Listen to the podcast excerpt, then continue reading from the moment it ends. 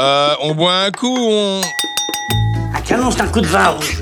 Quand le vin est tiré, il faut le boire. C'est un petit vin de propriétaire, un peu râpeux peut-être, mais sincère, je l'ai à très bon prix. Et on boit un coup Quand on est un homme, on boit beaucoup de vin. Le vin, c'est aussi le soleil. Il doit bien que si quelque chose devait me manquer, ce serait plus le vin, ce serait l'ivresse. Buvez un coup, ça vous remontera.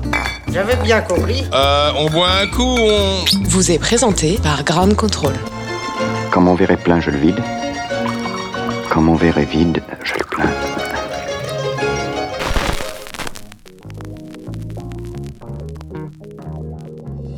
Bonjour, bonsoir, je suis Vincent Sulfite. Bienvenue dans On boit un coup, on... Trois petits points. Permettez-moi de vous présenter ce podcast où j'ai la tâche rapide d'inviter des vignerons, des vigneronnes, ces magnifiques êtres qui travaillent la vigne à la force de leurs poignets.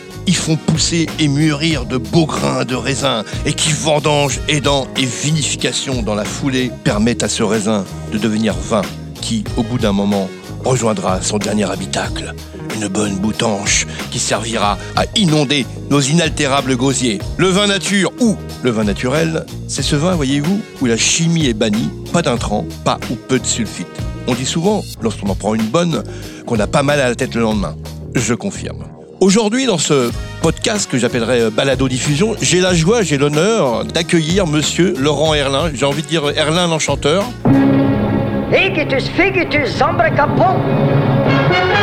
Un des plus grands vignerons En taille au moins. en taille. Oui, c'est ça, tout à fait. Laurent Erlin, vous êtes vigneron dans la Loire, c'est bien ça hein? Oui, tout à fait. Ouais. Je suis vigneron sur l'appellation Bourgueil. Bourgueil, alors c'est où exactement? C'est Alors, Bourgueil, c'est entre Tours et Angers.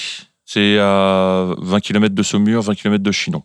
Et le cépage principal, euh, enfin unique d'ailleurs, c'est le Cabernet Franc. Mais Mais qu'est-ce qui se passe chez vous Malheureusement, vous avez des problèmes de. ah, il y a quelques aléas climatiques. C'est ça. Oui, voilà, ça arrive euh, beaucoup trop souvent. Donc on est obligé de trouver des solutions. Mais c'est vrai que le, le- essentiellement le gel. Après, on a d'autres soucis. ça, mais vous- le gel vous tombe dessus euh, chaque année maintenant, et puis à, un mauvais moment où euh, la vigne a besoin. de- Voilà, généralement au printemps. Donc euh, là, cette année, il est tombé le 4 avril, autour du 20 avril, et puis le 6 mai. Si on, on échappe à un, hop, il y en a un autre qui arrive pour être sûr qu'on y passe. C'est vrai que c'est un peu compliqué dans notre région. Et euh, moi, je me suis installé en 2009. Et bah, j'ai perdu gros à cause du gel en 2012, en 2013. En 2016, j'ai perdu 90%. En 2017, encore en 2019 cette année. C'est un très très beau métier, mais c'est un métier très très dur. Alors, du coup, vous faites ce qu'on appelle du négoce. Voilà, je fais un petit peu de négoce. Donc, euh, Donc, moi, je- négoce, ça veut dire acheter. euh, c'est acheter du raisin ou du mou. Parce qu'un vigneron, on n'a pas le droit d'acheter de raisin. Donc, j'ai dû créer une petite structure à côté qui me permet, bah, quand je perds beaucoup de mes raisins, j'en achète à des copains euh, qui sont en bio. On n'a pas le droit d'acheter directement du raisin. Un vigneron n'a pas le droit. Sauf euh, cas euh, extrême, euh, enfin Bah. par arrêté préfectoral, suite. On va dire que maintenant, avec tout ce qui vous arrive comme malheur, comme le gel, la grêle, l'oïdium, d'autres champignons, des choses comme ça, c'est qu'il y a quand même des difficultés, le réchauffement climatique. Oui, oui, là, le- les périodes de gel, alors, il y en a qui vont dire, c'est pas sur une période de 3-4 ans qu'on peut généraliser, je suis d'accord. Là, moi, je me suis installé en 2009, donc ça fait pas longtemps. Mm. Et quasiment tous les ans, les anciens qui, eux, bah, ont de la bouteille, tous les ans, les anciens disent, ah, on n'a jamais vu ça, quoi. Donc l'an dernier, c'était une pression de mildiou euh, énorme. Euh, Là, cette année, c'était encore du gel. En 2016, du gel. Euh, en 2012, c'était surtout de la coulure. Alors, moi, je vais pas dire réchauffement climatique, je vais dire dérèglement climatique. En fait, quand il fait chaud, il fait très très chaud, et quand il fait froid, il fait très très froid. Et pas forcément dans les bonnes périodes. C'était il y a 4-5 ans, on avait juste une petite gelée début décembre. Tout l'hiver, le thermomètre n'est pas descendu en dessous de zéro. Et puis au mois d'avril, C'est euh, ça, il n'y a plus de saison. il y a plus de saison, il y a plus. euh, Donc ça, c'est un problème véritable pour la vigne. c'est pour la vigne et pour, toute l'agriculture. pour- voilà, en général, voilà, ouais, c'est, bien sûr. euh, donc les solutions, bah, on fait appel à des copains, soit euh, autour de chez nous euh, qui n'ont pas trop été touchés, ou alors des copains dans le sud. euh, qui- J'ai remarqué quand même chez vous, comme j'ai quand même souvent goûté, c'est que alors il y a des cépages qui s'appellent Grenache, Syrah, euh, qui viennent pas du tout de votre région. Voilà, ça c'est euh, suite au gel de 2016, bah, j'ai quasiment tout perdu. C'est simple, au lieu de faire 30 000 bouteilles, j'en ai fait 3 000 sur mes vignes. Donc là, euh, soit on arrête, soit on. Bah, c'est ça. Voilà. Donc j'ai acheté euh, des jus chez des copains euh, dans le sud, euh, en, en bio toujours. Et euh, donc j'ai fait des assemblages, Syrah, Grenache, Carignan, Mourvèdre, pour faire deux cuvées. euh, donc une qui s'appelle Frostman, l'homme du gel. Donc ça, ça y est, j'en ai plus. Et il me reste encore de l'électron libre.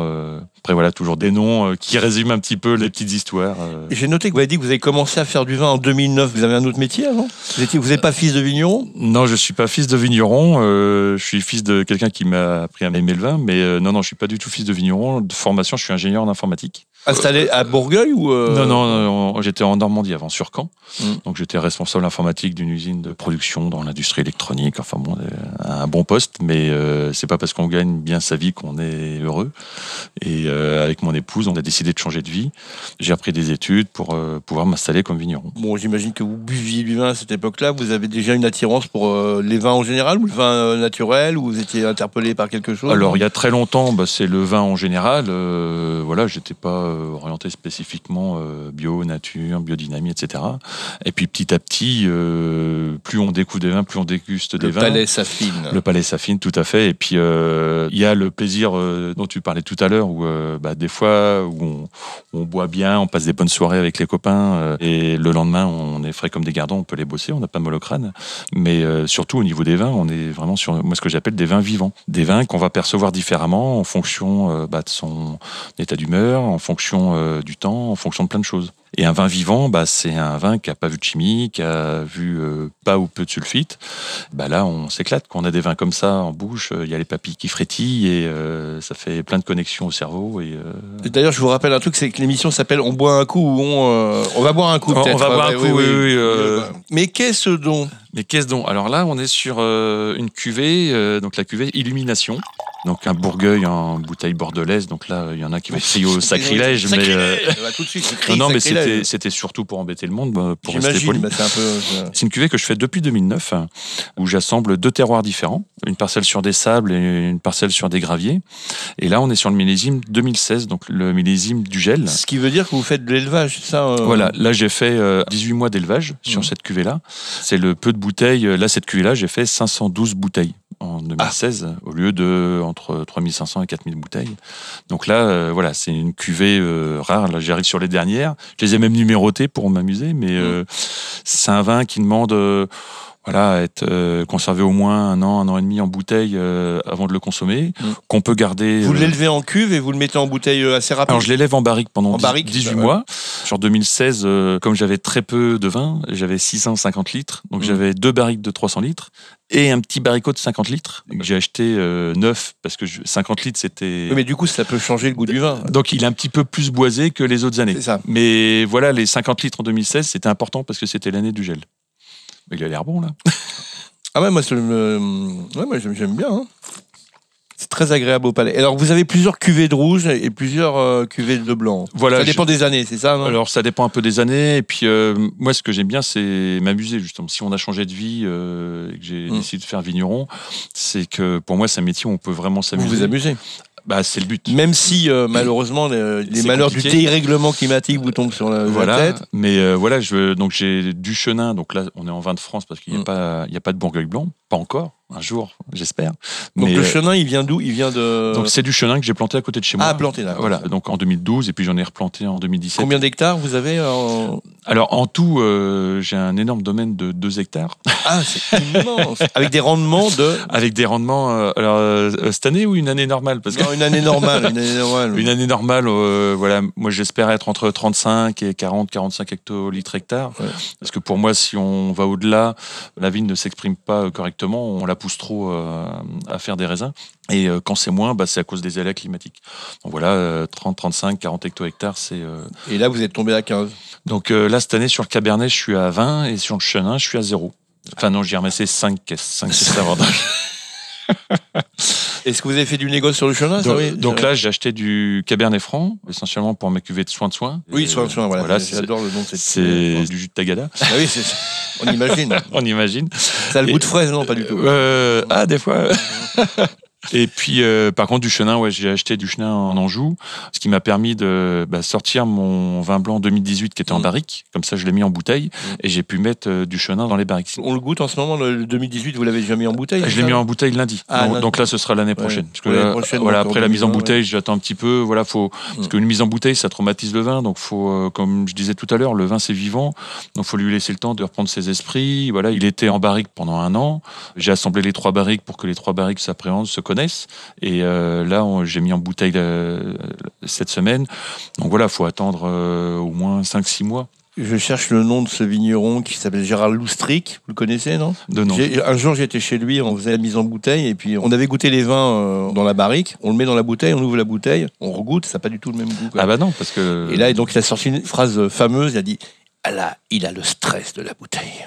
C'est exactement Vous, ça. vous parlez de vin vivant, donc vous donnez une personnalité euh, au vin, il est stressé, il vient de rentrer dans la bouteille, il se retrouve dans un tout petit habitacle, il est super mal. Et souvent, on dit euh, d'un vin euh, bah, qu'il est serré. Et bah oui, Oui. il est serré Bah parce oui, qu'il vient d'être mis en bouteille. Il avait de la place, il avait du volume et tout. Et puis là, on le met dans une petite bouteille. euh, bon, des fois dans un magnum ou un peu plus, Mm. mais voilà, il a pas beaucoup de place. Donc, euh, faut être conscient, faut prendre soin de lui. Donc, euh, faut le bichonner. Vous travaillez pas mal à l'export? Oui, oui, euh, à l'export, essentiellement États-Unis, et puis Mm. Canada, Suède.